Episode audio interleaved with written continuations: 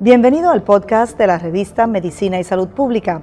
Escuche los avances más relevantes para la medicina en Puerto Rico y el mundo. Si desea ver este podcast en vídeo, puede hacerlo en nuestro canal de YouTube Revista MSP. La arteritis de células gigantes. La arteritis de células gigantes es una inflamación de la capa que recubre las arterias. La mayoría de las veces afecta las arterias de la cabeza, especialmente las de las sienes. Por esta razón, la arteritis de células gigantes a veces se conoce como arteritis temporal.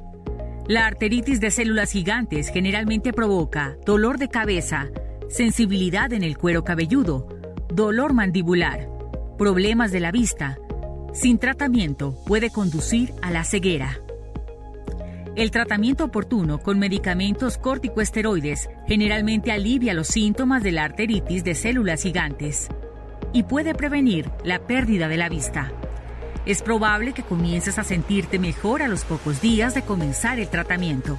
Sin embargo, incluso con tratamiento, es común sufrir recaídas. Deberás visitar a tu médico con regularidad para realizarte controles y el tratamiento de los efectos secundarios derivados de tomar corticoesteroides. Los síntomas más frecuentes de la arteritis de células gigantes son dolor de cabeza y sensibilidad, por lo general grave, que suele afectar a las dos sienes.